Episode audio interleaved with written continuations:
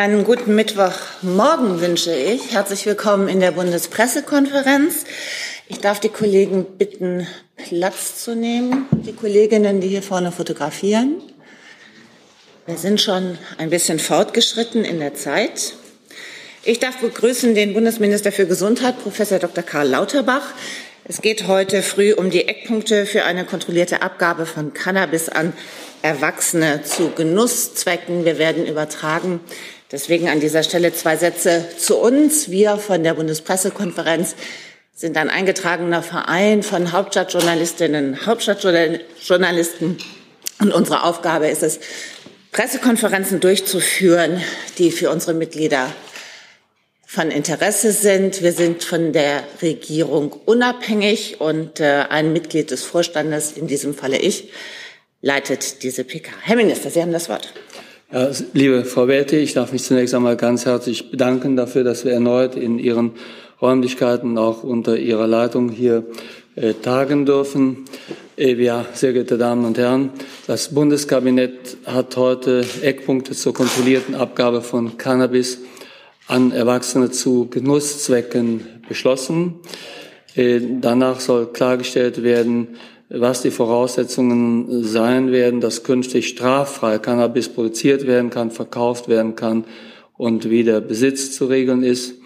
Äh, diese Eckpunktepapiere werde ich heute nicht als großen Durchbruch in der Drogenpolitik verkaufen, weil wir sind jetzt zunächst einmal in einer Phase, wo wir prüfen, ob die Grundlage, die wir heute geschaffen haben im Eckpunktepapier, ob diese auch international, insbesondere nach Völkerrecht und europäischem Recht tragfähig ist. Somit wir gehen hier ganz ehrlich und offen an diese Debatte heran.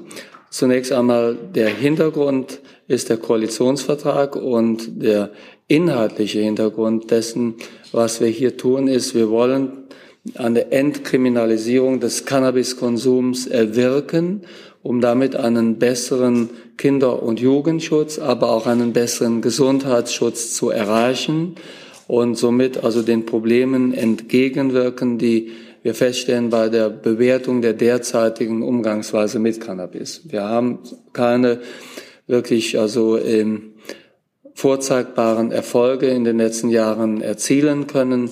Der Cannabiskonsum ist gestiegen. Der THC-Gehalt des Cannabis ist eher auch gestiegen. Der Jugendschutz äh, ist nicht wirklich erfolgreich gewesen.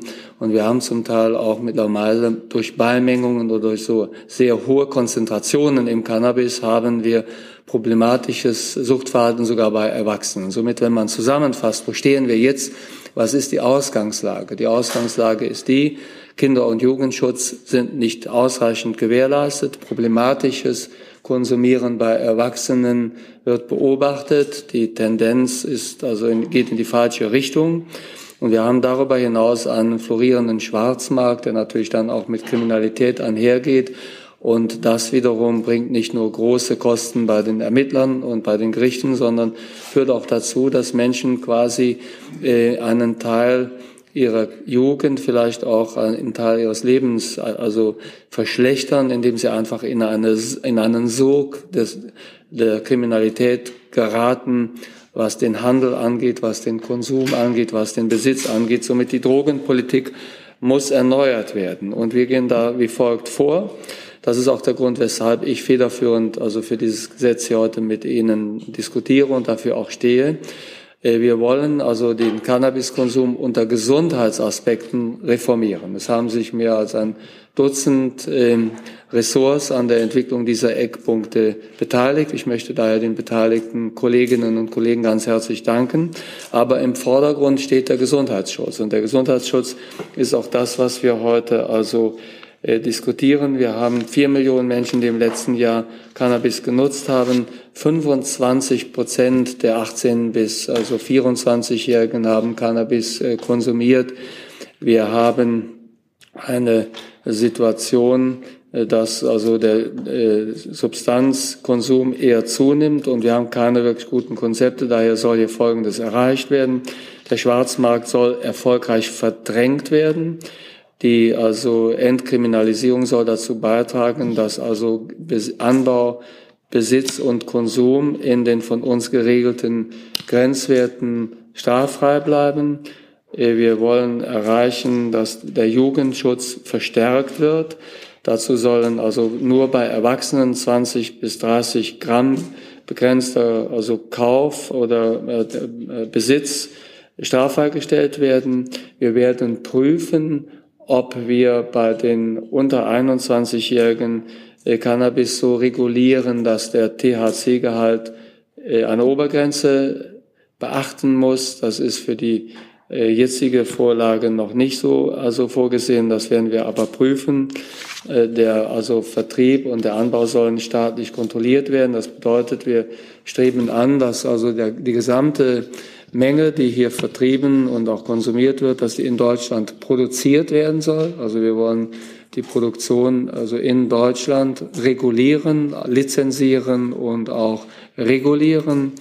Und äh, wir wollen also die Abgabe äh, Regeln durch lizenzierte Abgabestellen. In die, wir prüfen, ob in diesen Abgabestellen also auch konsumiert werden darf. Das ist zum jetzigen Zeitpunkt nicht vorgesehen. Äh, wir prüfen auch, also ob wir andere Darreichungsformen, die über den normalen, also Cannabiskonsum hinweggehen, also äh, die übliche Darreichungsform, die da wäre, also Tabak, also Rauch, Tabak, äh, Cannabis oder Cannabis in Kapseln oder Sprays angeboten wird, ob darüber hinaus also Angebote in sogenannten Edibles, also sagen wir mal Cannabiskuchen und dergleichen angeboten wird. Das ist jetzt nicht vorgesehen, das wird geprüft und wir prüfen auch, also ob äh, die gesamte Regelung die Ziele erreichen kann, die wir hier anstreben. Wie wir vorgehen, ich hatte eben schon also angedeutet, wir gehen damit ganz offen und äh, ehrlich vor, insbesondere auch was die Europäische Kommission angeht. Wir werden diese Eckpunkte heute der Europäischen Kommission zuleiten. Wir werden dann darum bitten, dass eine Vorabprüfung stattfindet und diese Vorabprüfung wird dann ergeben, ob wir ein Vertragsverletzungsverfahren zu erwarten haben. Wenn eine solche Vorabprüfung klar ergeben würde, dass dieser Weg für die Europäische Kommission nicht gangbar ist, dann würden wir auf dieser Grundlage auch keinen Gesetzentwurf entwickeln. Also was wir nicht wollen, ist eine Hängepartie oder ein kompliziertes Verfahren, was es beispielsweise im Verkehrsrecht in Deutschland schon einmal gegeben hat. Wir wollen eine ganz klare also Ansage machen. Das ist der, das ist die Zielrichtung dessen, was wir wollen. Äh, so glauben wir, dass wir dies erreichen. Das ist im Rahmen einer sogenannten Interpretationslösung dann vorgetragen.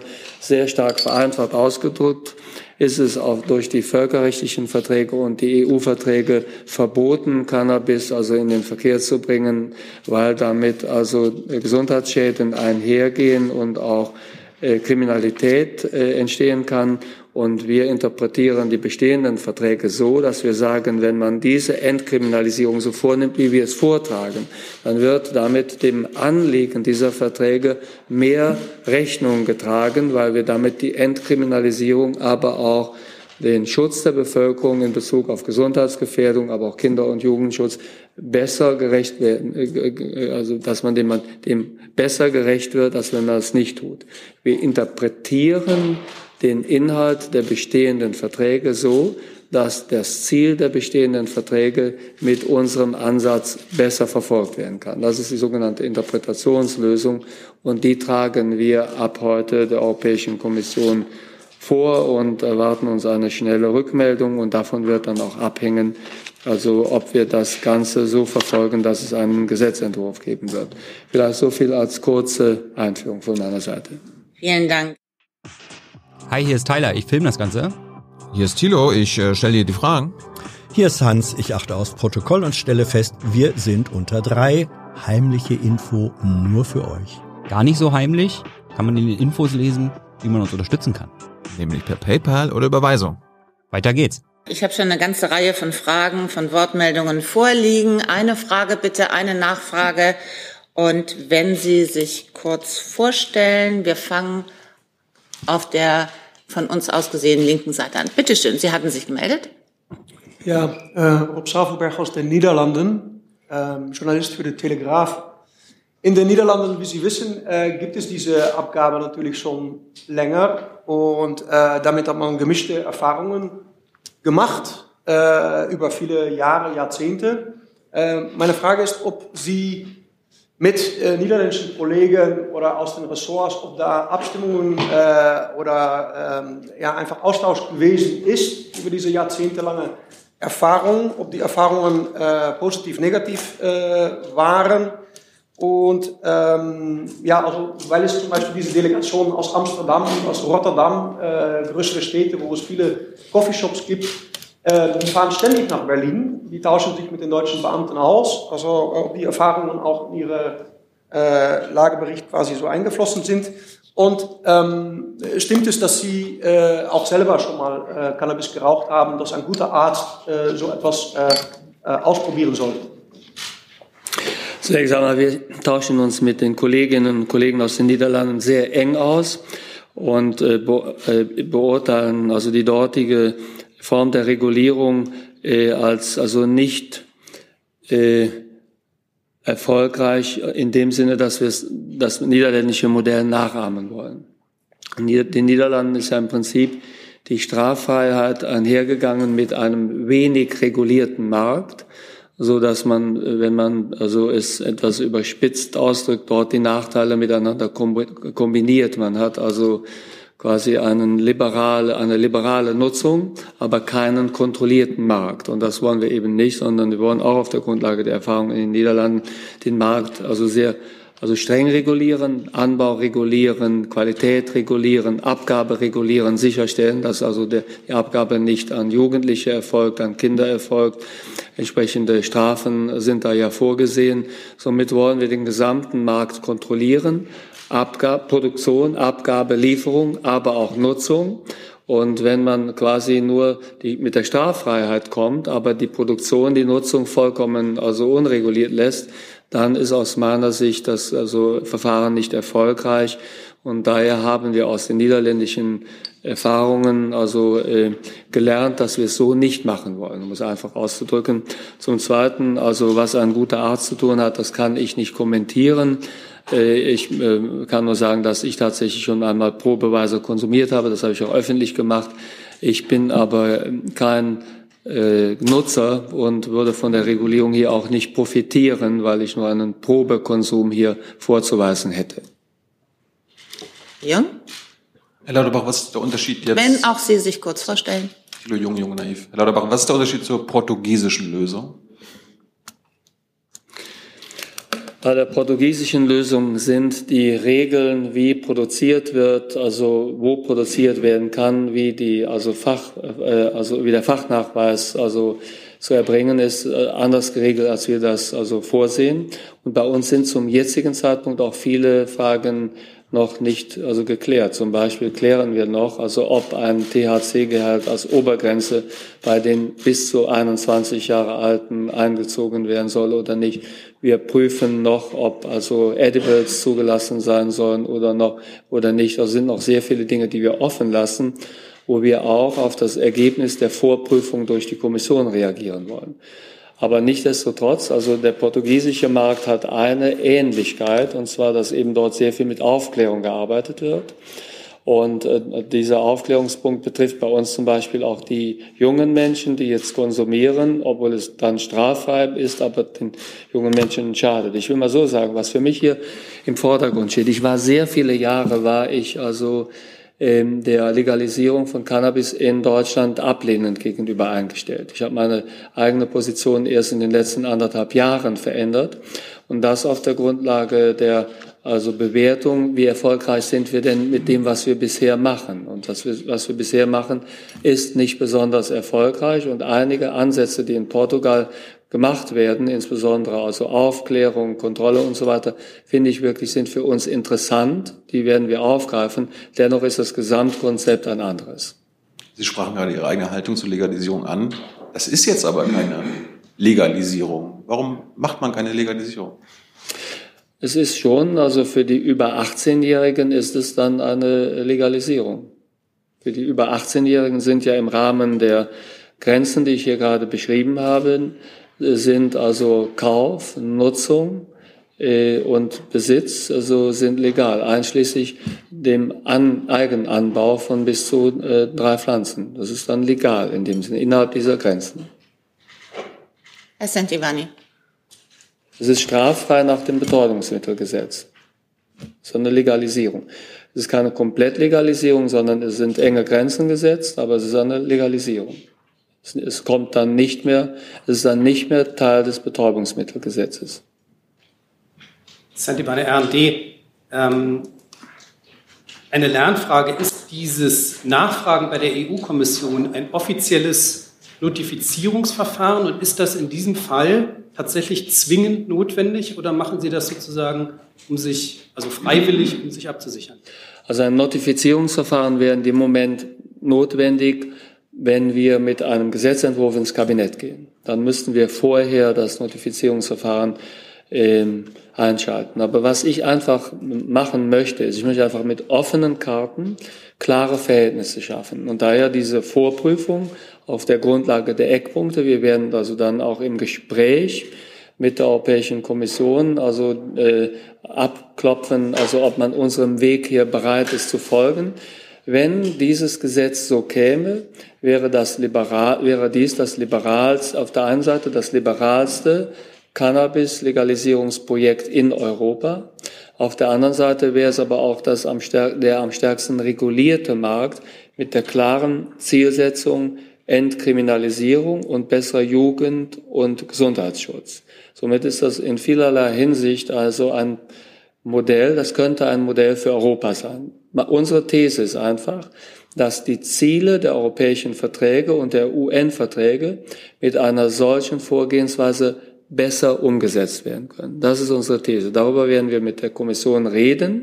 Folgt uns die Kommission in diesem Ansatz. Dann kommt ein Gesetzentwurf und der hätte dann die Notifizierung als Voraussetzung. Aber jetzt gehen wir einfach in ein offenes und dialogisches Verfahren. Und ich glaube, wir haben hier wirklich ein Angebot zu machen, weil es ist ja auch in anderen Ländern das gleiche Problem zu, äh, zu beobachten, dass der Cannabiskonsum und auch der Cannabiskonsum als Einstiegsdroge, das Problem ist ja nirgendwo wirklich gut gelöst und ich glaube, dass dieser Weg daher auch für andere europäische Länder interessant sein könnte. Zusatz? Bitte? Am Ende schützt sie ein mögliches positives Votum der Kommission ja aber nicht vor so einem Desaster wie bei der Maut, weil Deutschland ja dann immer noch von Mitgliedstaaten vor dem EuGH verklagt werden kann. Also warum dann diese Vorabprüfung? Also den Mautvorgang möchte ich nicht kommentieren, aber so gehen wir definitiv nicht vor. Wenn wir diese Vorprüfung bekommen und die Vorprüfung ist, ist also eindeutig, entweder eindeutig positiv oder eindeutig negativ, also ist die Sache ja sowieso klar, dann werden wir, wenn es eindeutig negativ ist, wird es also auf der Grundlage gar keinen Gesetzentwurf geben, dann kann also so etwas wie bei der Maut niemals passieren. Ist es eindeutig positiv, dann ist nicht damit zu rechnen, dass uns überhaupt also ein Vertragsverletzungsverfahren droht. Das sind die beiden Idealpositionen. Oder nicht Idealpositionen, sondern also, ähm, sagen wir mal, die Pole, die beiden Pole. Wenn es jetzt so ist, dass wir eine also äh, Rückmeldung bekommen, da gehen wir mit und das könnte problematisch werden, dann passen wir uns an. Und ich glaube, dass wir daher gut vorbereitet sind. Ich halte daher eine Hängepartie, also wie bei der Maut, für vollkommen ausgeschlossen. Weil wir werden sehr klar die Signale äh, interpretieren und gehen dann entweder mit einem veränderten Entwurf rein oder aber wir also müssen auf der Grundlage dann den Rückzug antreten. Dann wird aber auf dieser Grundlage kein Gesetzentwurf entstehen. Und der Kollege dahinter? Äh, ja, Dominik Guggemus, Neue Berliner Redaktionsgesellschaft. Ähm, Vergangene Woche hieß es aus Ihrem Ministerium noch, es bestehe enormer Klärungsbedarf. Ähm, das Kabinett werde sich in der kommenden Woche nicht damit beschäftigen. Jetzt stehen Sie hier vor uns äh, und stellen es vor. Was hat sich denn in der Woche geändert und was hat sich klären lassen in der kurzen Zeit? Ja, wir haben also äh, sehr intensiv an dem äh, Gesetz, also an den Eckpunkten gearbeitet, an der Gesetzkontur gearbeitet und äh, im Rahmen dieser intensiven Beschäftigung konnten viele Probleme ausgeräumt werden. Ich bitte um Verständnis, dass ich da jetzt nicht also durchgehen möchte, was alles strittig stand, aber es ist ein großes Gesetz. Ich hatte schon darauf hingewiesen. Ich bin also, was Gesetzgebung angeht, einigermaßen erfahren weil ich mit Gesetzgebung schon sehr viel, also sagen wir, Erfahrung sammeln konnte, bevor ich Minister wurde. Und es, gab, es gibt wenige, äh, also Eckpunkte, an die ich mich erinnere, die ähnlich, also äh, komplex in der Vorbereitung gewesen sind. Hier ist man ja vom Verkehrsministerium über das Justizministerium, über das Innenministerium, über das BMW, also über das also BMWK, über also das Arbeitsministerium. Hier ist man ja mit, mit also Landwirtschaftsministerium ist man ja mit fast jedem Ressort in Austausch. Daher also ist es keine Übertreibung, wenn ich sage, dass die Vorbereitung dieser Eckpunkte sehr komplex gewesen ist. Das ist wirklich also ausgesprochen komplex gewesen. Daher wäre es denkbar gewesen, dass wir es bei dieser Kabinettsbefassung nicht geschafft hätten, aber das war dann doch so und darum bin ich heute hier. Okay. Zusatz? Äh, ja, Nachfrage.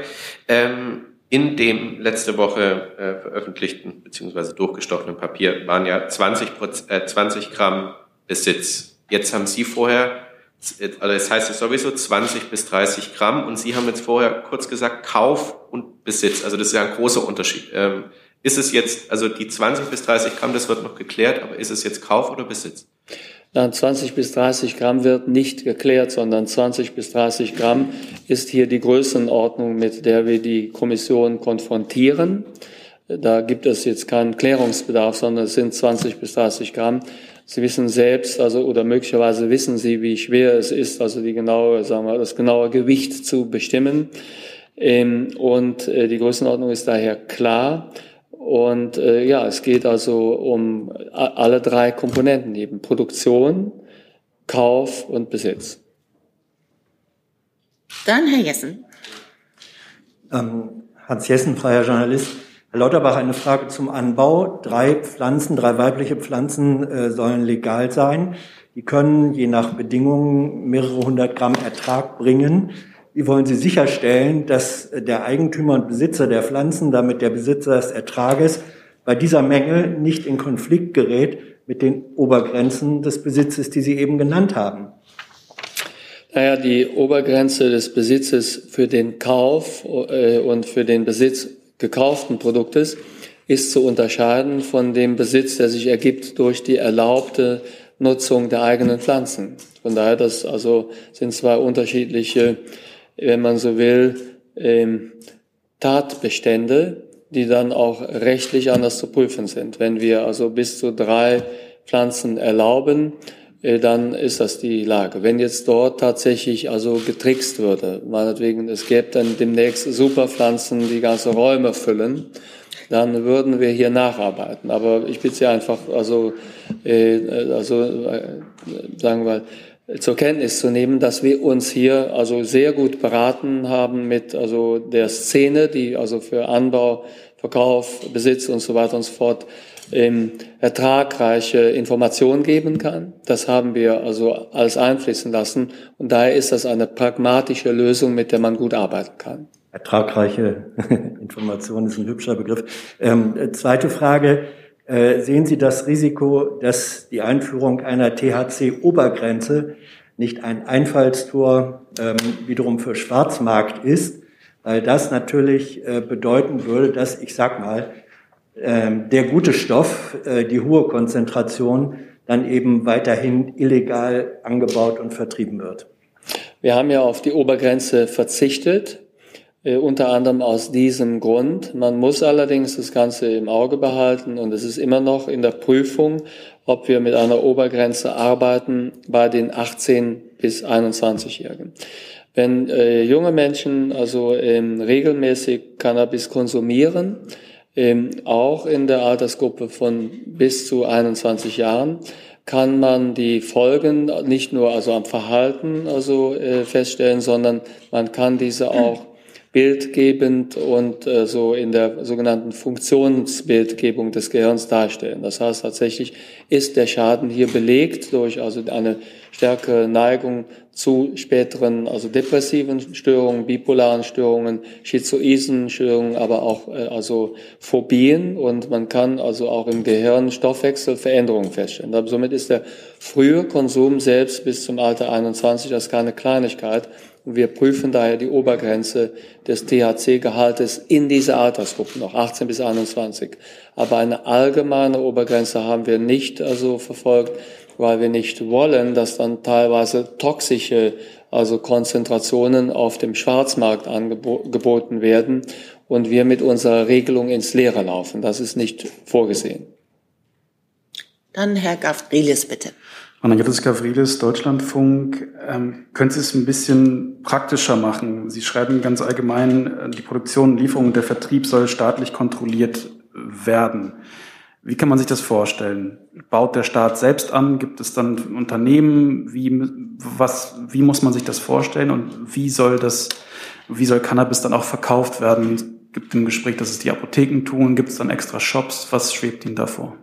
Das System soll ein sogenanntes Lizenzsystem sein. Das heißt, für den Anbau, für den Vertrieb, auch für den Verkauf brauchen Sie eine jeweilige Lizenz. Für die jeweilige Lizenz wird die Sachkunde zur Voraussetzung gemacht und also andere Voraussetzungen kommen zur Geltung, zum Beispiel also äh, strafrechtliche Voraussetzungen kommen zur Geltung.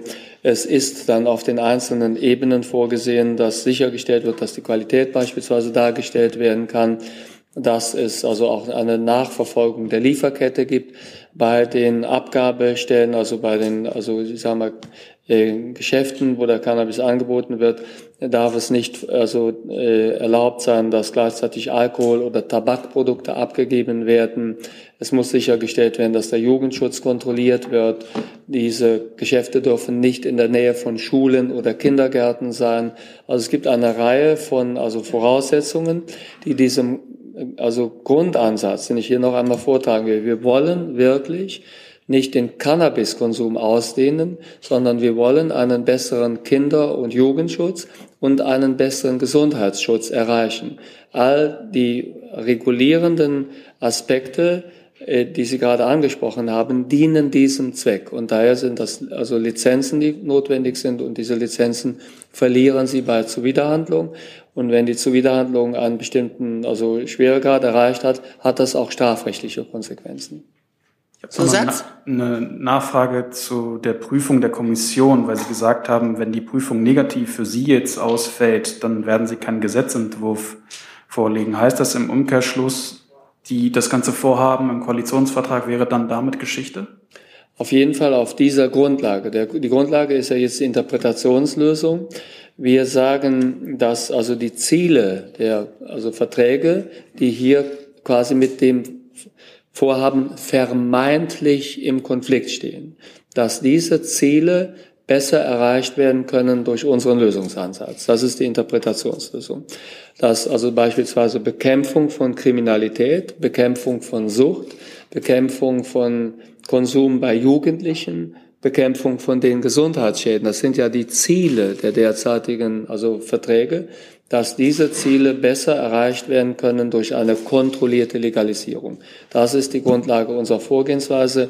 Die ist hier sehr präzise in den Eckpunkten auch beschrieben. Sie sehen ja, dass das für Eckpunkte eher ein längeres Dokument ist.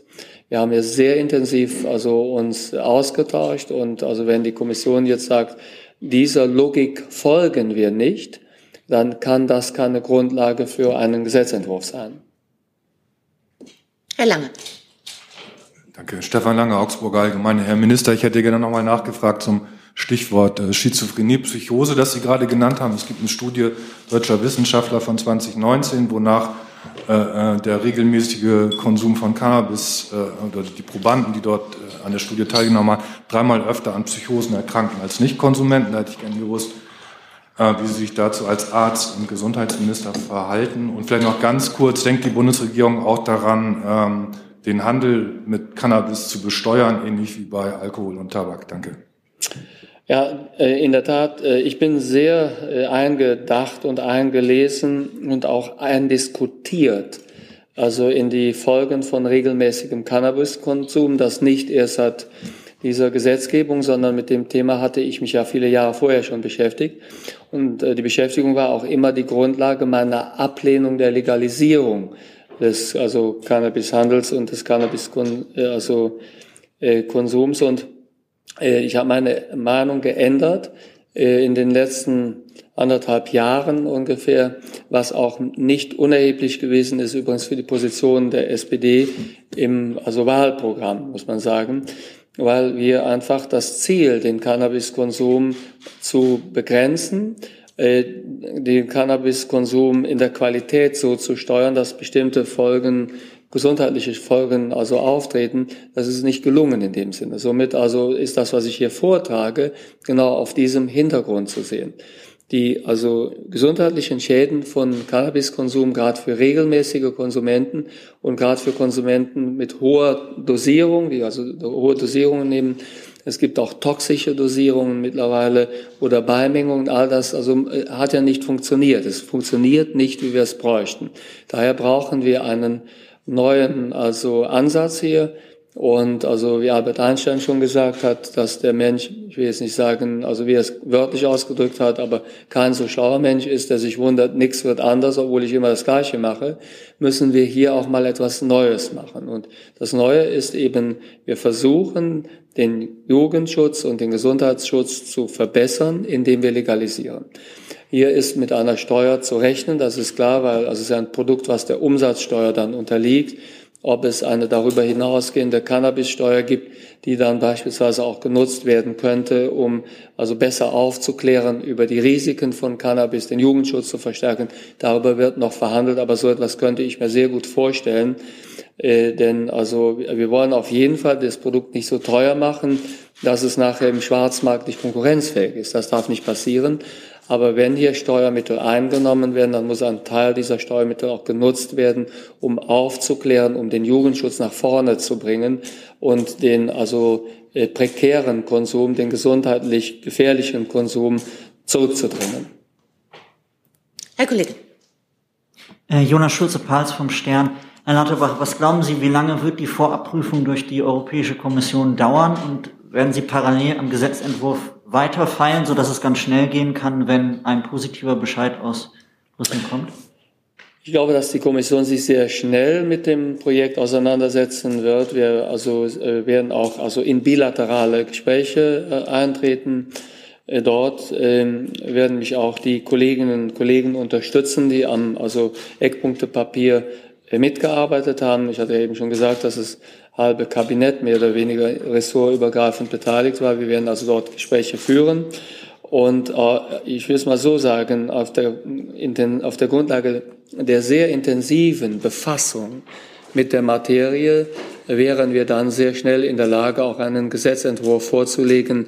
Ich würde dann also in der, im, äh, also ich würde dann im ersten Quartal des nächsten Jahres, also wären wir in der Lage, schon einen Gesetzentwurf vorzulegen, wenn eine so schnelle Prüfung erfolgen würde. Wenn die Prüfung länger dauert, dann äh, kommen wir später auch mit dem Gesetzentwurf. Aber die Abfassung eines Gesetzentwurfs auf der Grundlage dieser Eckpunkte würde uns zeitlich nicht äh, überfordern. So also Rückmeldung vor Weihnachten realistisch? Ich möchte hier nicht also spekulieren, was vor Weihnachten also passiert oder nicht. Die Kommission arbeitet derzeit an vielen wichtigen Projekten. Auch wir haben ganz andere Projekte. Ich möchte noch mal darauf hinweisen, das ist zwar jetzt hier keine Kleinigkeit, das ist wichtig, aber auch wir äh, sehen also, dass ganz andere Probleme die Menschen im Moment beschäftigen. Der also völkerrechtswidrige äh, Angriffskrieg äh, von Putin gegen das Volk der Ukraine, die also Energieprobleme, die also äh, Wärmeprobleme, die Flüchtlingsprobleme, die wir haben. Somit die Kommission hat genauso wie wir auch noch ganz andere Prioritäten zu bedienen. Somit ist das hier kein Projekt, wo wir drängeln. Das ist auch kein Lifestyle-Projekt, was hier vorgetragen wird, sondern wir wollen hier im Rahmen des Gesundheitsschutzes wirklich einen wesentlichen Schritt nach vorne gehen. Wenn wir hier Erfolg haben, wenn wir wirklich Erfolg haben, wenn wir also damit, äh, sagen wir mal, in Europa Erfolg hätten und es würde sich auch so dann ausspielen, wie wir es hoffen, dann könnte das auch ein Impuls sein für die Drogenpolitik in ganz Europa. Wir haben durchaus einen Anspruch, das ist ein ehrgeiziges Projekt. Daher kommt es hier nicht darauf an, also das in vier Wochen früher oder später zu prüfen. Frau Kollegin, bitte. Nee, die Dame dahinter und dann Sie. so rum. Nadja Asford von Bildschirm. Guten Tag, Herr Lauterbach. Eine Frage, wenn ich mir die Eckpunkte so durchlese, dann geht es da viel um Eigenverantwortung, die vorausgesetzt wird bei den Menschen. Warum ist das so, dass Sie die beim Kiffen voraussetzen, aber zum Beispiel den Leuten nicht bei Corona zugestanden haben, in der Pandemiephase? Das kann man ja also überhaupt nicht vergleichen. Und das äh, finde ich auch nicht ähm, Das finde ich auch nicht wertvoll, eine, also eine solche Situation. Also äh, beim äh, Cannabiskonsum schützen wir Jugendliche und helfen dem Einzelnen, sich selbst zu schützen. Und also äh, das hat nichts mit der Pandemiebekämpfung also zu tun, wo es zum Schluss darum geht, äh, ob also Zehntausende Menschen sterben, die sich zum Teil gar nicht schützen können. Also wenn wir jetzt beim, bei der Covid-Pandemie äh, darauf schauen, also was haben wir schon erreicht? Es ist uns ja gelungen, wirklich Zehntausende Menschenleben zu schützen, die sich selbst hätten gar nicht schützen können. Zum Beispiel ältere Menschen, die schwer erkranken. Wir hatten lange Zeit keine Impfstoffe. Die Impfstoffe wirken nur also äh, äh, teilweise. Somit also ist das eine Problem mit dem anderen nicht vergleichbar. Und die Zusatz? Nachfrage, genau, die Nachfrage. Es geht ja zum Beispiel auch darum, dass Kinder und Jugendliche davor geschützt werden sollen, was im Eigenanbau ertragen, also geerntet wird. Gibt es da schon konkretere Vorstellungen zu, wie man das sicherstellen möchte? Wie wir äh, jetzt überprüfen, also ob der Eigenanbau jetzt äh, begrenzt ist auf die drei Pflanzen, die wir also im, äh, äh, zulassen, darüber haben wir uns intern sehr viele Gedanken gemacht. Das ist ganz klar. Da werden wir auch mit da sind wir mit erfahrenen Ermittlern beispielsweise im Kontakt und ich glaube, dass also hier der Gedanke, dass man also unter dem ja, Deckmantel des Eigenanbaus ganze Wohnblöcke versorgt, indem man also das wird nicht stattfinden, weil da werden wir Mittel und Wege finden, äh, den Ermittlern so zu helfen, dass das nicht stattfindet. Die nächste Frage, bitteschön. Mareike Kirschner von der Mediengruppe Bayern, guten Tag. Mm, Sie sagten ja, aufgrund der Interpretationsgrundlage, falls diese jetzt abgelehnt werden würde, ähm, dann ist es erstmal durch. Gibt es denn aber bereits irgendwie einen Plan B und äh, könnte der zum Beispiel dann eben doch die Entkriminalisierung vorsehen? Also wir arbeiten jetzt erst einmal ausschließlich an Plan A und äh, das machen wir aus meiner Sicht also in äh, großer Offenheit und auch mit guter Vorbereitung. Und daher gibt es jetzt gar keine Veranlassung, über einen Plan B zu spekulieren. Zusatz?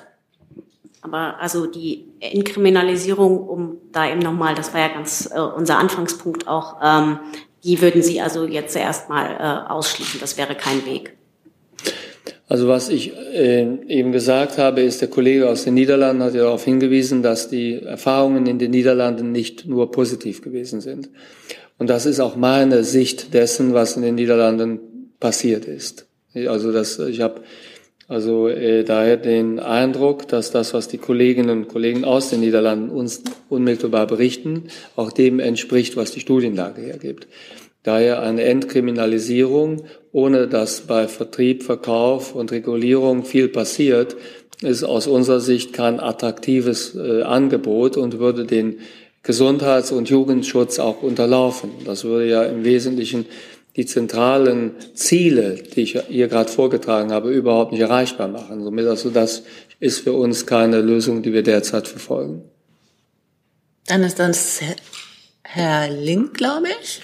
Genau, Georg Link vom Südwestrundfunk. Herr Lauterbach, wie kommen Sie eigentlich darauf, dass Sie meinen, mit Ihrem Entwurf den Gesundheitsschutz für Jugendliche oder junge Erwachsene verbessern zu können? Der Leiter einer Fachklinik für Drogentherapie sagt uns zum Beispiel, wenn eine Droge legalisiert wird, so wie jetzt dann in diesem Fall, dann ist das Signal, das Hauptsignal, es ist nicht so schlimm. Die erwarten also diese Fachleute, dass es eher steigt. Was ist Ihre äh, Optimismus, äh, dass sich das verbessern und dass es nicht im Gegenteil schlimmer wird, wie es viele Fachleute glauben. Danke. Ja, das ist schwierig, wenn Sie so argumentieren. Sie starten mit einer Person und sagen dann, das wäre die Position der Fachleute. Das ist aber ein Unterschied, ob ein Wissenschaftler etwas sagt oder ob die Fachleute etwas sagen. Wir beraten uns natürlich mit sehr vielen Fachleuten und wenn die Prüfung der Fachleute als Ergebnis so eindeutig ergeben hätte, wie Sie es vortragen, dann säße ich heute nicht hier. Die Lesart der Fachleute, mit denen wir uns beraten haben, das sind nicht nur äh, Epidemiologen und also ähm, Psychiater, sondern das sind auch also Fachleute, also in der Auswertung unserer derzeitigen Maßnahmen im Jugendschutz sagen, dass wir einfach so nicht weiterkommen. Wenn 25 Prozent äh, der 18 bis 25-Jährigen äh, im letzten Jahr Cannabis konsumiert haben Und wenn wir also eine aufsteigende Tendenz sehen und wenn wir sehen, dass der THC-Gehalt steigt und dass die Verunreinigungen auch zunehmen und wenn wir sehen, dass also im Bereich der Kinder und Jugendlichen ebenfalls das Nutzerverhalten äh, sich dahingehend verändert, dass wir mehr Nutzung sehen und mehr Verunreinigung, dann kann man ja nicht sagen, dann machen wir so weiter, sondern dann müssen wir uns überlegen, welche Wege können wir gehen. Und das haben wir sehr intensiv mit Wissenschaftlern und auch mit Experten in der Drogenbekämpfung besprochen. Und das, was ich hier vortrage, ist das Ergebnis. Das steht auch weiter, wenn ein einzelner Fachmann eine abweichende Meinung vorgetragen hat, Ihnen gegenüber. Dann Frau Kollegin, bitteschön. Ähm, Bader vom ARD Hauptstadtstudio. Herr Lauterbach, ähm, die FDP sagt ja, sie sei gegen eine, gegen eine vorgegebene Besitzmenge, weil man auch nicht vorgibt, wie viel Wein jemand zu Hause hat. Was argumentieren Sie und was ähm, antworten Sie darauf? Und zweite Frage knüpft ein bisschen an an das, was der Kollege gerade gesagt hat. Viele Suchtkliniken sind überfüllt, teilweise lange Wartezeiten. Was plant die Bundesregierung vor dem Hintergrund der Cannabis-Legalisierung, um die Kapazitäten hier zu erhöhen? Ja, vielen Dank. Zunächst die FDP sagt das nicht, denn die FDP hat ja eben zugestimmt im Kabinett. Das heißt, die FDP-Position ist die, dass also eine solche Besitzmenge 20 bis 30 Gramm, das ist, was die FDP vorschlägt. Und ich vertrete damit ja auch die Kolleginnen und Kollegen von der FDP, die eben mit zugestimmt haben. Grundsätzlich ist es so, also ähm, Besitzmengen sind ein zentrales Instrument wo wir den Drogenhandel unterbieten wollen, den illegalen Drogenhandel. Denn wenn jetzt jeder eine also unbegrenzte Besitzmenge hätte, dann wäre jeder Drogenhändler jemand, der gerade mehr im Besitz hat. Das kann natürlich nicht funktionieren. Somit das Ziel, dass ich den Handel legalisiere, aber gleichzeitig auch kontrolliere, das kann nur das kann nur stattfinden, wenn ich den, also wenn ich eine Obergrenze für den Besitz äh, hier vorgebe. Und die Frage nach den Kliniken? Ja, die Kliniken in der Tat. Ähm, wir, wir arbeiten an einem, also das, man muss unterscheiden zwischen, sagen wir, äh, äh, Kliniken, wo wir ein Unterangebot haben äh, für Menschen mit Drogenproblemen und auch psychischen Problemen, die durch den Drogenkonsum verstärkt worden sind oder vielleicht sogar Ursache für den Drogenkonsum gewesen sind. Kliniken auf der einen Seite und auf der anderen Seite psychotherapeutische Versorgung. Und wir arbeiten derzeit an einem Gesetz, was sich mit der folgenden Frage beschäftigt. Wir haben ja in Deutschland sehr viele Psychotherapeutinnen und Therapeuten gemessen am europäischen Durchschnitt. Wir haben aber trotzdem ein großes Problem, dass Menschen mit Suchterkrankungen große Schwierigkeiten haben, psychotherapeutisch versorgt zu werden. Sie finden schlecht Eingang in das bestehende System der Psychotherapeutinnen und Psychotherapeuten. Da sind verschiedene also Ansätze, das zu verändern, in der Vergangenheit nicht erfolgreich gewesen. Und wir arbeiten an einer also ähm, Regelung, die, also die Versorgung von Menschen, die psychische Erkrankungen haben und drogenabhängig sind oder Drogen konsumieren, wo das eine in das andere übergreift, wo diese Versorgung sich deutlich verbessern würde. Das ist also etwas, was wir auch also derzeit nicht nur sagen wir, erkennen, dass es dort einen großen Bedarf gibt, sondern dort wird es eine konkrete Lösung geben, an der derzeit also gearbeitet wird, die ich dann aber zu gegebener Zeit vielleicht auch in diesem Rahmen hier vorstellen würde. Dann bitte. Ähm, Angelika Slavik von der Süddeutschen Zeitung. Ich hätte noch eine Nachfrage zum äh, Zeitplan. Äh, Sie sagten, es könnte im schnellstmöglichen Fall einen Gesetzesentwurf im ersten Quartal geben. Würde der dann gleich in Kraft treten oder bräuchte es noch irgendwelche vorbereitenden Maßnahmen? Oder so kann man sagen, im, im Sommer könnte eventuell legal konsumiert werden in Deutschland? Also realistischerweise gehe ich nicht davon aus, dass im Sommer legal konsumiert werden kann, weil also die Materie ist ausgesprochen komplex und es arbeiten viele Ressorts zusammen. Die Erstellung dieser Eckpunkte war keine Kleinigkeit und ist in der Komplexität ähm, äh, geht das über das hinaus, was sagen wir mal ein was durch einen schönen Sudoku-Abend also abgerufen wird.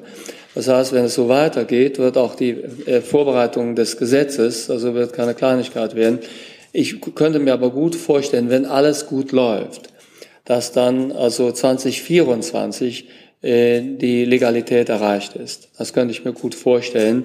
Äh, das ist ungefähr der Rahmen. Dann müsste es aber wirklich gut funktionieren, dass wir über diese Vorprüfung mit der Kommission gut ins Gespräch kommen, dass wir dann den Gesetzentwurf also einbringen nach der Notifizierung, dass dann also äh, die Arbeit so weitergeht wie beschrieben und die Vorbereitungen müssen dann gemacht werden. Der Anbau ist ebenfalls keine Kleinigkeit. Da haben wir den Freilandanbau, da haben wir den Anbau also unter Glashäusern.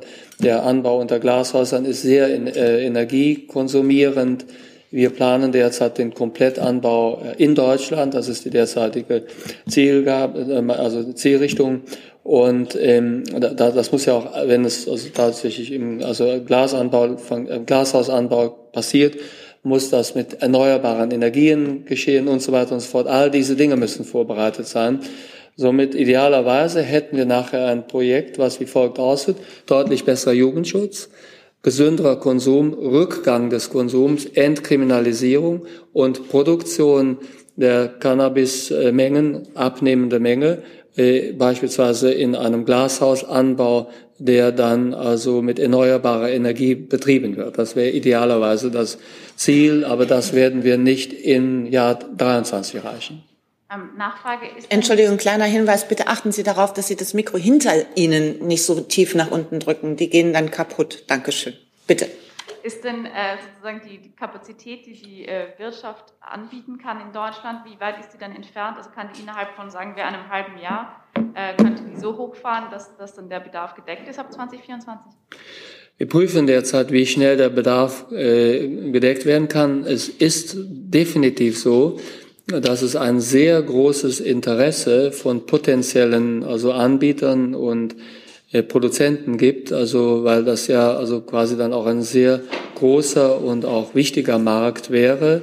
Und ich würde daher davon ausgehen, dass ein sehr also schneller Anbau äh, äh, in der notwendigen Menge also äh, darstellbar ist. Das ist äh, auch der Tatsache geschuldet, dass also die Wachstumsphase äh, der betroffenen Knollen hier also kurz ist und ich, ich hielt das für denkbar, dass man in der notwendigen äh, also äh, Kürze das trotzdem in Deutschland so vorbereitet, dass der dass tatsächlich der Bedarf gedeckt werden kann. Die nächste Frage, bitteschön. Sie hatten sich gemeldet? Ja, gut, Michael Vossfeld für Radio Andernach. Meine Frage ähm, bezieht sich auf das Stichwort Entkriminalisierung. In einigen Berufsgruppen, ich möchte hier gerne als Beispiel anführen, Polizistinnen und Polizisten, ist das ja zum Beispiel ein absolutes Einstellungstabu gewesen. Oder wird sich das in Zukunft ändern? Erste Frage. Und die zweite Frage, wie passt das dann ähm, eventuell zu, einem, zu der Ausführung eines gewissen Dienstes zusammen? Gibt es da Empfehlungen von Ihnen an Ihre Kollegen?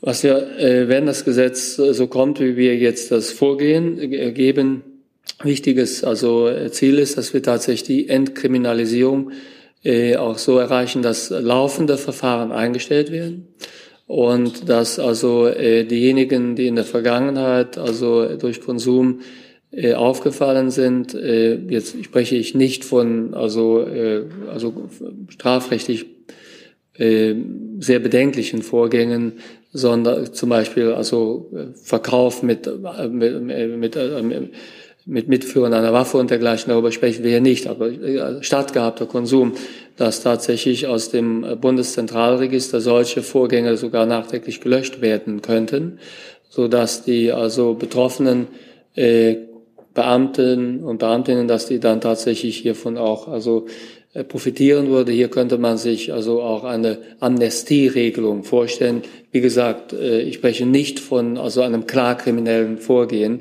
wo jemand also sagen wir ein Drogendealer gewesen ist, Waffe am Mann und so weiter und so fort. Darüber reden wir hier nicht. Aber der Besitz, der in der Vergangenheit für viele äh, also äh, Angehörige des, das beispielsweise Polizei, aber auch Bundeswehr eine Rolle gespielt hat. Da könnte ich mir vorstellen, dass nicht nur die laufenden Verfahren eingestellt werden, sondern auch rückwirkend also entsprechende Delikte gelöscht werden. Herr Kollege. Bitte schön. Ja, Patrick Holstein von Apotheker Talk. Ähm, eine Frage zur Abgabe, Herr Laderbach. Es ist ja auch eine Obergrenze vorgesehen. Ähm, was hat die denn für einen Zweck, wenn ich rausgehen kann und dann in die nächste Apotheke gehe und mir dort dieselbe Menge nochmal hole? Ähm, und ist dann auch ein einheitlicher Abgabepreis vorgesehen, äh, um zum Beispiel einen Weiterverkauf zu verhindern? Ja, wenn es so ist, dass jemand also das Ganze versucht auszutricksen, indem er von Apotheke zu Apotheke geht, dann gibt es ja nur zwei Möglichkeiten. Er also ähm, konsumiert das selbst oder äh, er will damit schwarz handeln in dem Sinne.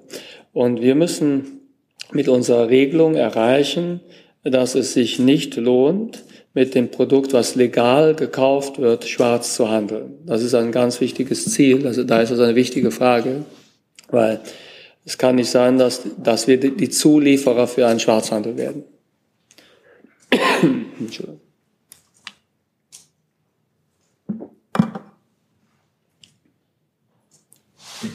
Die Frage nach dem einheitlichen Preis. Die, ein Einheitspreis ist hier nicht vorgesehen. Das soll ja ein, also Handel sein, äh, der also beim Produkt Qualitätskriterien vorgibt, aber es soll weder ein Einheitsprodukt sein, noch ein Einheitspreis. Wichtig ist, der Preis muss sich dort bewegen, ich sage mal im Softspot, dass der Preis nicht zu hoch ist, als dass quasi der Schwarzmarkt das Geschäft übernimmt oder behält. Und es darf auch kein Preis sein, der so niedrig ist, dass wir quasi die Lieferanten für den Schwarzmarkt werden. Somit also ist das sehr präzise auszusteuern. Es gibt einen Softspot, wo der Schwarzmarkt zurückgedrängt wird, wo wir aber trotzdem also äh, nicht, äh, die, also wo, wo wir nicht Lieferanten werden.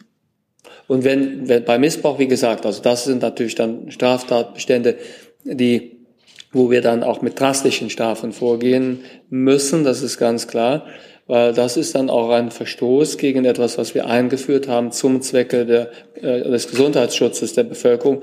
Das wird dann ja bedeuten, also dass man dieses zentrale Ziel unterläuft und die, da, dann ist man, dann also hat man mit den üblichen Ermittlungsbehörden zu tun.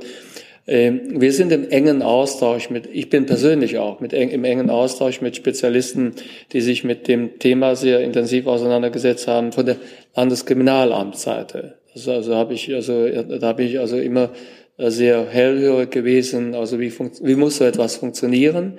damit es auch umsetzbar ist. Das hat für mich eine große Bedeutung gehabt, von übrigens schon vor anderthalb Jahren. Und ich glaube, dass man das machen kann, dass man das schaffen kann, dass der Besitz nachher, also und der Konsum sich stark verlagert auf diesen legalen Bereich. Wir haben nach 15 Minuten und sieben Wortmeldungen nur das mal zu Ihrer Orientierung. Die nächste Frage bitte, Herr Kollege. Ja, Gratsch, DPA. Herr Minister, mich würde noch mal grundsätzlich die Einschätzung informieren, äh, interessieren. Ähm, wie zuversichtlich optimistisch sind Sie, dass es am Ende dazu kommt, nach dieser dann anstehenden aufwendigen Prüfung und generell in der Bundesregierung? Äh, kommt das oder nicht? Wie sehen Sie das? Man sollte über Gesetze, ob die kommen oder nicht, spekulieren. Ich glaube, wir haben ein wirklich gutes Eckpunktepapier vorgelegt und wir haben eine ganz klar schlüssige Philosophie. Die schlüssige, durchgehende Philosophie, auch ohne Wenn und Aber, besserer Gesundheitsschutz, besserer Kinder- und Jugendschutz, äh, Entkriminalisierung, alle Nebenwirkungen des Schwarzhandels, des Schwarzmarktes werden weggenommen und also der Bevölkerungsschutz wird verbessert und der Konsum wird eher eingedämmt. Das ist eine ganz klare Philosophie. Das ist ein in sich kom komplett geschlossenes System. Daher bin ich selbst zuversichtlich, dass wir also ein gutes Argument bringen können, wenn das so funktioniert. Und wir werden in Europa auf der Grundlage also begrüßt und also wir bekommen also einen entsprechenden Gesetzentwurf dann auch durch. Bin ich fest davon überzeugt, dass das dann auch Pionierarbeit ist für die Drogenpolitik. Pionierarbeit, sondern das, was wir vorlegen, könnte, wenn es gut funktioniert, Pionierarbeit werden für die Drogenpolitik in Europa. Zusatz, Herr Ratsch? Zusatz, äh, Sie hatten ja gesagt, Plan B ist im Moment nicht im Gespräch. Ähm, da, aber äh, heißt das, wenn es nicht passiert, äh, wenn es nicht durchkommt, dann ist das, ich muss da nochmal die, die Nachfrage stellen, dann ist das ganze Projekt aus dem Koalitionsvertrag gestorben. Wir arbeiten jetzt ausschließlich an Plan A, den haben wir gut vorbereitet, den bringen wir jetzt ein. Wir arbeiten, wir, wir kämpfen dort mit offenem Visier, haben unsere also Ziele und Instrumente vorgetragen. Daher, also äh, so funktioniere ich auch typischerweise. äh, beschäftige ich mich nicht mit Plan B, wenn Plan A jetzt erstmal gut vorbereitet vorgetragen wird. Herr Kollege, Sie hatten sich gemeldet? Ja. Genau, Gebhardt vom ZDF. Ähm, ich wollte mal zur Gefährlichkeit fragen, Herr Lauter, aber es gibt ja auch da unterschiedliche Expertenmeinungen, auch immer im Vergleich mit Alkohol. Also es gibt ja Leute, die sagen, die legale Droge Alkohol wäre durchaus gefährlicher als Cannabis. Andere widersprechen. Wie äh, schätzen Sie die Gefährlichkeit von Cannabis ein im Vergleich zu Alkohol? Also die Dosis macht das Gift, wenn man so will. Und äh, erstmal ist es äh, wichtig und auch äh, vorgesehen, dass wir beim Kinder- und Jugendschutz, ähm, was Alkoholprodukte angeht, äh, auch im Koalitionsvertrag entsprechende Initiativen vorgesehen haben und die werden auch kommen. Das ist ganz klar. Wir werden uns also mit den Werbeverboten für bestimmte Alkoholprodukte noch einmal beschäftigen und auch äh, also beim bei der Art und Weise, wie Alkohol also im äh, genutzt werden kann in, in, in der Werbung, gezielgerichtet an ähm, junge Menschen sich gerichtet hat in der letzten Zeit. Da werden wir nachlegen und werden den Kinder- und Jugendschutz bei Alkohol verbessern. Aber auch bei Erwachsenen gibt es natürlich also erhebliche Probleme, was also Sucht angeht. Das ist das wichtigste Suchtmittel, das haben wir auch im Auge. Und also als ich eben davon gesprochen habe, dass wir bei der Form der psychotherapeutischen Versorgung äh, auch dafür sorgen müssen, dass Menschen mit Suchterkrankungen besser versorgt werden.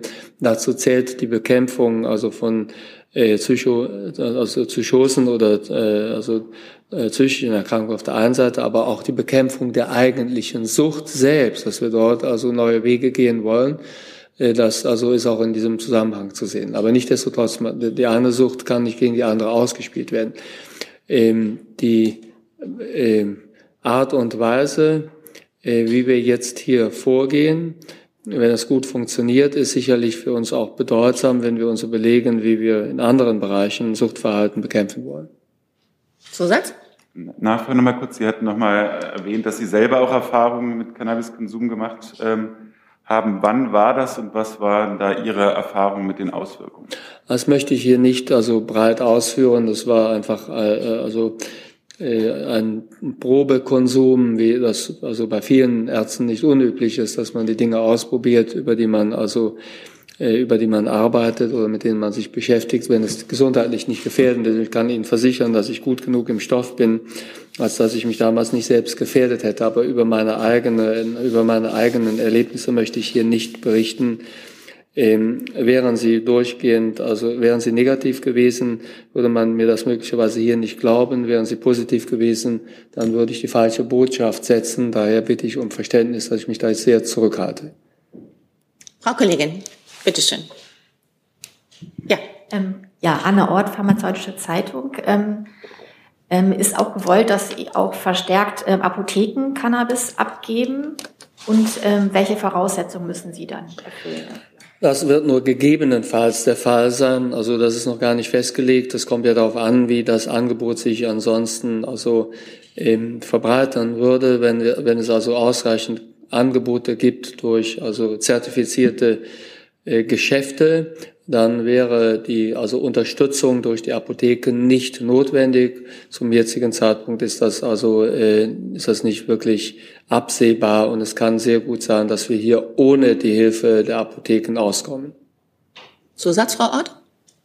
Also ist es gar nicht gewollt, dass die Apotheken oder eher nicht gewollt, dass die Apotheken? Also von wollen und nicht wollen ähm, kann hier keine Rede sein, sondern zum jetzigen Zeitpunkt ist es so, dass wir also zunächst einmal prüfen, wie groß also wird das also Angebot sein, wie groß wird der Bedarf sein, haben wir dann auch genug Interessenten, die entsprechende Geschäfte also führen wollen, gibt es genug Lizenznehmer, davon wird dann abhängen, ob es dann noch einen Bedarf für Apotheken gibt und sollte es den Bedarf für Apotheken geben, dann würden wir es dann prüfen. Aber von wollen oder nicht wollen kann keine Rede sein. Zum jetzigen Zeitpunkt stellt sich diese Frage noch nicht. Da muss ich mal nachfragen, hatte ich eine Wortmeldung bei Ihnen gesehen? Wo das Mikro läuft? Na. Gut, dann bitteschön, Frau Kollegin. Hinten in dem orangenen Pullover? Ja.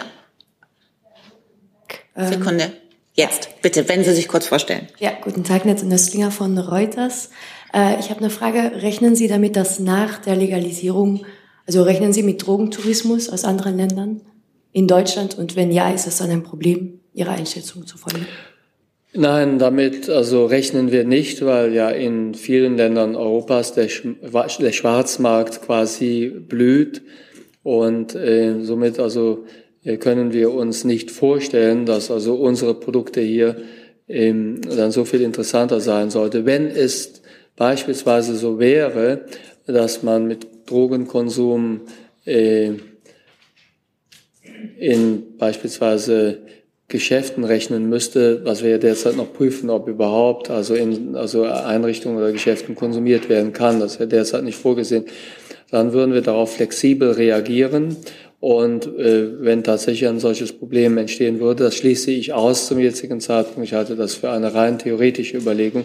Aber wenn wir so ein Problem bekämen, dann könnten wir natürlich also auch voranschreiten und könnten den Wohnort in Deutschland zur Voraussetzung für Kauf und Besitz machen. Aber ich rechne damit auch nicht. Also wenn es ein solches Problem gäbe, hier sind ja viele also Herausforderungen, mit denen wir also kämpfen müssen. Das ist ja auch gut, wenn man ein Gesetz hat, was herausfordernd ist. Aber das gehört zu den kleineren Herausforderungen, weil wenn es tatsächlich dieses Problem gäbe, könnten wir den Wohnsitz in Deutschland zur Voraussetzung machen. Ich habe jetzt noch vier Wortmeldungen auf dem Zettel von Menschen, die schon mal gefragt haben. Wenn wir uns alle ganz kurz fassen und auf wirklich eine Frage konzentrieren, dann kriegen wir das, glaube ich, noch geschafft. Bitte schön. Die Dame von der Bildzeitung. Sie waren gut. Dann der Kollege aus den Niederlanden. Ja, äh, noch eine Frage äh, zu, zu äh, Holland eben. Also da gibt es den, den Verkauf und den Besitz äh, nur bis zu 5 Gramm in etwa. Aber äh, die EU lässt eigentlich Holland relativ in Ruhe, äh, was das angeht, weil es auch schon so lange äh, andauert. Warum, ähm, äh, warum haben Sie so viel Angst gegen Vertragsverletzungsverfahren, während das Nachbarland in Ruhe gelassen wird? Ja, das äh, zunächst einmal, wenn wir also keine Vertragsverletzungen hier erleben, umso besser. Davon also gehe ich ja weiterhin aus, weil wir tatsächlich den Eckpunkte Kanon so ausgerichtet haben, dass wir wirklich einen guten Korridor vor uns haben. Daher will ich hier nicht falsch verstanden werden. Ich gehe davon aus, dass wir zum Schluss bei der EU erfolgreich sein werden. Ich möchte aber gleichzeitig also auch die Risiken nicht kleinreden und also die Philosophie klar vortragen. Wir werden hier nicht wie folgt vorgehen, also dass wir also äh, dass, dass wir in eine Hängepartie kommen. Was also in äh, Holland beispielsweise äh, also passiert, ist ja quasi eine Duldung und also diese Duldung sieht aber nicht vor, äh, dass der also Anbau und der Vertrieb legalisiert sind. Und das ist ein großer Unterschied. Das ist ein Unterschied, ob ich eine, ob ich eine ehrliche Anfrage mache, dass wir hier anbauen, also äh, Besitz, Konsum gleichzeitig legalisieren in den engen Ren äh, Grenzen oder ob nur, ich sag mal, der Konsument geschont werden soll vor also Strafverfolgung. Somit ist das Projekt, was wir hier vortragen, in vielerlei Hinsicht viel ehrgeiziger, weil wir wollen tatsächlich die Erlaubnis haben, dass wir also die, dass wir äh, die Droge in, in Verkehr bringen. Bitte schön. Äh, ja, Herr Lauterbach, ich habe noch mal eine Verständnisfrage. Sie haben ähm, jetzt vorher gesagt, man muss und die Obergrenze für den Besitz der gekauften Produkte ist zu unterscheiden von der Grenze der eigenen Pflanzen. Jetzt, also bedeutet das, man kann gekauftes Produkt legal dann die 20 bis 30 Gramm, je nachdem, und legal drei Pflanzen anbauen, aber dann kommt man ja insgesamt über die Besitzmenge, die erlaubt ist. Man macht zweimal was Legales und landet in was Illegalem. Ist no, das richtig? so ist es. Das ist, das ist richtig. Also äh, wir, ein Stück weit Eigenverantwortung ist da, aber wenn jetzt hier also jemand quasi 30 Gramm kauft und hat dann noch die drei Pflanzen, dann stellt sich die Frage, wozu hat er dann die drei Pflanzen? Also ich kann mir in der Praxis wir sprechen auch mit vielen Praktikern, also äh, kann man sich das, das wird, das wird nicht der Regelfall sein. Es wird diejenigen geben, die den Eigenanbau wünschen. Es wird diejenigen geben, die sich mit dem Eigenanbau nicht aufhalten wollen oder das auch nicht gar nicht, äh, sozusagen mal, äh, demonstrieren wollen, wenn man gerade Gäste hat und dergleichen. Die werden einfach kaufen. Aber dass der Eigen, derjenige, der den Eigenanbau gewählt hat für den kleinen Konsum, dass der sich dann noch zusätzlich die 30 Gramm kauft, dann ist es eben so. Ja, das sind aber die, also wir haben wirklich hier also mit Pragmatismus äh, uns der Sache genähert und sind auch im Gespräch gewesen, also mit vielen Ermittlern. Viel größere Probleme sind ja derzeit, dass der Eigenanbau ganze Blöcke versorgt. Es gibt ja Eigenanbau, wo quasi in der Wohnung so viel Eigen angebaut wird, dass äh, gibt ja Leute, die vom Eigenanbau leben. Das sind ja die eigentlichen Probleme. Und die lösen wir aber über die, über die klassischen Ermittlungs- Wege und darüber hinaus eben, indem wir ein Angebot schaffen, was eine legale Alternative ist. Mit Blick auf die Uhr und die Bitte um wirklich kurze Fragen und kurze Antworten, Herr Minister. Äh. Daran, da anschließend können Sie sich auch Anbauclubs vorstellen, also Communities wie äh, sogenannte Cannabis Social Clubs und äh, was ist mit Leuten, die ihren Führerschein verloren haben? Ja, das wird in Spanien ja zum Teil gemacht, wenn ich das richtig verstehe, auch in Malta und das gehört zu den Dingen, die wir einfach prüfen. Das wird geprüft und äh, das können wir zum jetzigen Zeitpunkt nicht in Aussicht stellen. Das wird also geprüft.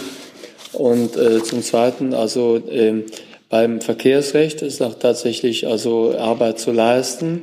Da brauchen wir eine Grenze, einen Grenzwert, also der quasi so niedrigschwellig ist, dass man sagen kann, da wird noch THC nachgewiesen aber das hat keine Bedeutung für die Verkehrsfähigkeit oder Verkehrstüchtigkeit. Und also dieser Grenzwert muss auch pragmatisch bestimmt werden. Äh, das, was ich eben beschrieben habe, an Amnestie, also in Bezug auf hat man besessen und so weiter und so fort, das ist die eine Sache. Aber äh, wie es sich jetzt also auf das Verkehrsrecht äh, genau auswirken wird, das hängt davon ab, ob wir ob und wo wir später die Grenzwerte setzen werden und welche Verfahren dann noch laufen. Und wenn das Verfahren sind, die deutlich unterhalb dieser Grenzwerte sich befinden, kann man sich auch vorstellen, dass diese Verfahren eingestellt werden. Hey Leute, kurzer Hinweis. Wir stellen ja alles, was wir produzieren, kostenlos ins Netz. Ohne Kommerz.